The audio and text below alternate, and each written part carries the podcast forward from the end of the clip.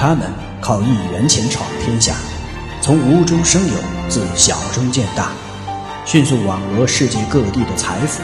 他们集中力量，勇于冒险，敢为人先，攻城掠地，战无不胜。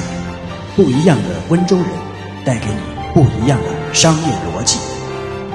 欢迎您收听由喜马拉雅出品、北海听云播讲的有声书《不一样的温州人》。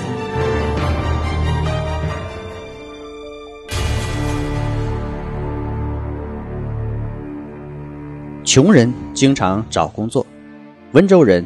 只为自己找生意做，温州人认为自己为自己干，哪怕再小，但他是自己的，干起来才有兴趣，才会认真努力去做。所以温州人没有找工作的概念，只有找生意做的念头。不一样的温州人，第一章第一节，人人都想当老板。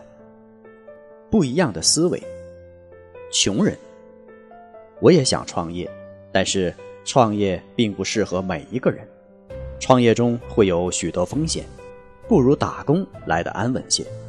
温州人，我为什么要给别人打工？资金再少也要创业，给自己打工，做自己的老板才是人生的追求。失败也是一种人生经历。不想做老板的人肯定不是温州人。俗话说，工字不出头。一辈子打工很难有大成功。司马迁说过：“农不如工，工不如商，刺绣文不如以事文。”香港富豪庄永敬则说：“即使当个小老板，资本再少，也总是为自己干，总会有发财的希望。”可见，给别人打工，总是没有自己做老板显得更有发展。而温州人的想法。正是如此。前些年有一个很有名的俗谚：“不到北京不知道官小，不到深圳不知道钱少。”后面还有，但没有涉及到温州的。在这里还要加上一句：“不到温州不知道老板少。”在温州，老板比较多，每个企业就算只有一个老板，在温州就有十万个老板。一个打火机。一双皮鞋，一个低压电器产品，都是由众多老板生产出来的。温州有一句名言：“家家有项目，家家有老板。”虽然像广告语，但并不夸张。宁为鸡首不做凤尾，渗透到温州人骨子里。人人想当老板，这是温州人取得成功的巨大动力。温州年轻人的理想不是到国有企业上班或做机关，大多想自己创业、办厂或开店。经验不足的都是先到一些民企去打工见习，等学的差不多了，出来自己干。连一些偏僻农村的青年也是如此，他们外出都是立足于自己干，不满足于做打工仔、打工妹。即使在机关上班的人。一般家里有一个人办企业或开店，在机关下了班，马上赶回家里上班。无论是干部还是普通员工，投资意识都很强，大多把闲钱用于入股办企业，或用于借贷，或购置房地产。所有温州人一般都有两三套房子，用于出租或升值。不想当元帅的兵不是好士兵，在这里套用这句话。就是不想当老板的温州人，不是真正的温州人。正是这种强烈的自己主宰自己命运的愿望，让成千上万的温州人背起行囊，天南地北四处闯荡，寻找当老板的机会。提起浪莎，那句不只是吸引的广告语，几乎一夜之间响彻了中国的袜业市场。现在的浪莎产品和商标早已被认定为浙江名牌产品和浙江省著名商标。二零零一年，浪莎商标被省市推荐为中国驰名商标，而作为董事长的翁荣金也分别获义乌市优秀企业家、优秀厂长、经理等荣誉称号，现为义乌市第九届政协常委、义乌市袜业行业协会会长。二零零零年四月十五日，他作为中国袜业界唯一代表赴美国参加二十一世纪袜子研讨会。他的创业故事正是源于对成功的强烈欲望。由于生活所迫，一九八零年高中毕业的翁荣金背井离乡，踏上了鸡毛换糖之路，投奔远在新疆的姑妈家。那时沿街叫卖是义乌人最主要的职业，翁荣金兄弟也投入到这古老而传统的贩卖行业，和许多义乌老乡一样，开始走南闯北，为的是改变原先贫苦的生活面貌。在那里，他得知人工饰品十分畅销，就赶回义乌，向亲戚借了几万元，备足了货。时近年尾，西进列车拥挤异常，翁荣金和三弟翁荣弟在火车上站了四天四夜。当列车驶入乌鲁木齐时，他们的腿已经肿得迈不开步。然而，等他们兴冲冲地把货拉到市场，才发现市场上面早已经充斥着各种人工事物，价格跌了一大截。翁荣金挥泪贱卖了所有货物，总计亏了一万多元。遭此打击的他决定从头再来，并定下了做生意的原则：人无我有，人有我无。翁荣金还记得，在广州跑袜子的那段日子里，为了拿到预定的货。必须使出吃奶的劲儿挤上南下的火车。由于当时的火车票比较紧张，车票也比较贵，很多时候为了省钱，他只好睡在硬座车厢的椅子下面，用报纸作为床垫儿。因为个头比较高，他常常把两只脚露在过道上，于是就会有被路过的人踩上一脚的危险。上世纪九十年代初。他们取得了一个广东品牌袜子的总代理权，开始了原始积累过程，用了五年时间建立了自己的全国性批发网络，这样前前后后做了近十年袜子生意。有一天，他们发现，在国内，西装、女装、衬衫、裤子、领带等都有了名牌，就袜子没有名牌，而袜子又是一种易耗品。市场需求量很大，于是翁荣金打定主意开一家袜厂，做中国最好的袜子。就这样，一九九五年十月，翁荣金三兄弟在义乌经济开发区创办了义乌浪莎针织有限公司。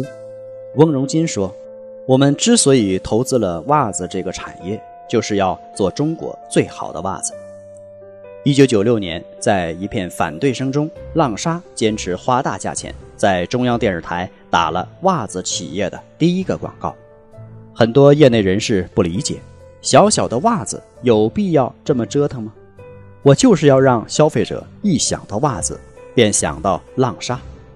翁荣金这么说。时间证明了一切。之后，浪莎品牌的知名度迅速提高，如今每天有八十万双袜子从这里走向市场。平均每周推出一款新产品。现在我最渴望的是，浪莎有一天能屹立于世界袜业之巅，扛起中国民族工业的大旗。拥有超长大局观的翁荣金说：“一个人贫穷，主要是脑袋贫穷，不怕做不到，就怕想不到。一个缺乏企业欲望的人是很难挣大钱的。想过富有的生活，要先有富有的思想。”脑袋富有，口袋就能富有；拥有富有的思想，就能远离贫穷。温州人人人争当老板的精神，使他们在漫长的创业道路上能克服任何困难，也能战胜任何挫折。他们胸怀坦荡，精明强干，宠辱不惊，成败坦然，勇往直前。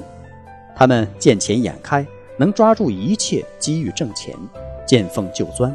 不怕苦，不怕累，只要有钱赚，就甩开膀子大胆干。没有资金，就从修鞋补锅开始积累；没有技术，就搞小五金、小电器、打火机之类技术含量低的小玩意。温州人有很强的争当老板的欲望，为了创业成功，他们很吃苦，非常勤劳。勇于冒险，勇于闯天下，即使在艰苦的地方，也能寻找生机，生根发展。一九八九年，朱仲荣与夫人都已六十八岁的高龄，他们从温州一个叫三盘岛的渔村来到了纽约，开始了全新的生活。一九九二年，朱仲荣老人与女儿在缅甸街头开办的朱记锅贴正式开张了。其实，朱老先生已是七十高龄了，按照中国传统观念，他立该休息养老，在家里享受天伦之乐。但十年来，老人硬是一步一步辛苦走过来了，每天从早上五点开锅，一直卖到晚上十点收摊儿。才坐下吃晚饭，中途几乎没有歇息的机会。而最初五年，诸记锅贴实际上是以路边大排档。五度寒暑，日晒雨淋，年逾古稀的朱老先生却能在路边站足一整天，没有叫过一声苦，没有喊过一声累，为儿孙们做出了榜样。由于他们朱家有二十多年自制锅贴包子的经验。饺子皮儿是手工制成，比起市面一般机器加工制作的锅贴水饺，口感好很多，原汁儿原味儿，而且现做现卖，新鲜热辣，所以在路边街头开张后很受华人欢迎，生意扶摇直上。到了一九九七年八月，他们租下现在的四十一大道朝坊餐馆旁的店面，增加人手，扩大业务。诸记锅贴不再是单一的锅贴，还经营其他面食，包括饺子、馒头、包子、豆花、豆浆和葱油饼等。随着生意的兴隆，儿女们不断移民过来，诸记锅贴开出了三家连锁店，两个女儿和小儿子各分管一店，老人自己只收银管账。每天晚上，朱老先生开心地坐在地板上。整理着一大堆的零钱，看着自己用双手辛勤劳动换来的美金，心中无比的自豪。作为华人中年龄最大的移民创业成功者，在纽约，朱仲荣老人的事迹有口皆碑。